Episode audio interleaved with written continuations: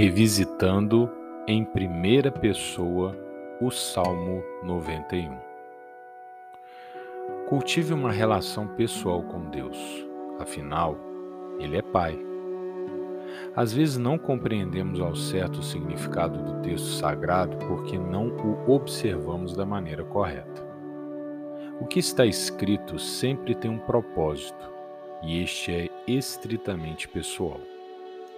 Tenha sempre em mente que aquela parte da Bíblia que está lendo foi redigida para a sua instrução, para o seu encorajamento, para o seu conforto.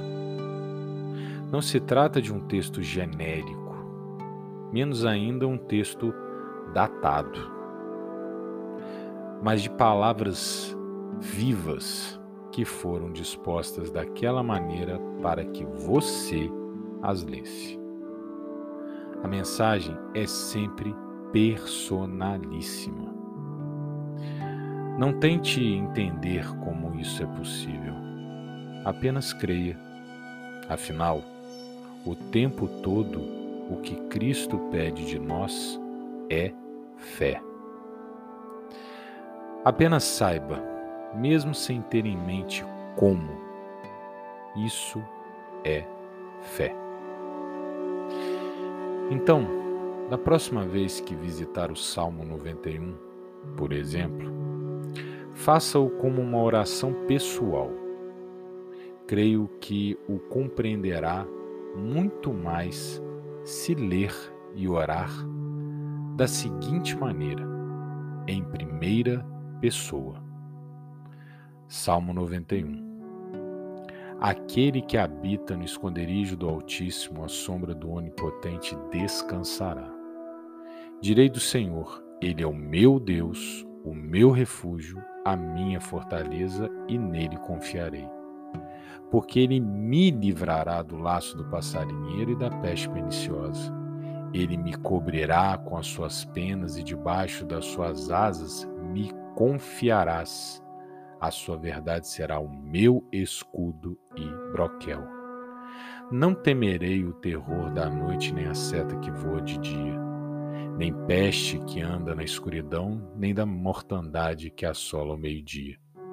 Mil cairão ao meu lado e dez mil à minha direita, mas eu não serei atingido. Somente com os meus olhos contemplarei e verei a recompensa dos ímpios porque tu, ó Senhor, és o meu refúgio e no Altíssimo fizeste a tua habitação. Nenhum mal me sucederá, nem praga alguma chegará à minha casa, porque aos seus anjos dará ordens ao meu respeito, para me guardarem em todos os meus caminhos. Eles me sustentarão nas suas mãos para que eu não tropece com o meu pé em pedra alguma. Pisarei sobre o leão e a cobra, calcarei aos pés o leão jovem e a serpente. Então, depois de dizer tudo em primeira pessoa, ouça o Pai falar ao seu coração. Verso 14. Porquanto tão encarecidamente me amou, também eu o livrarei. Poloei em retiro alto, porque conheceu o meu nome. Você me invocará e eu lhe responderei. Estarei com você na angústia. Dela o retirarei e o glorificarei.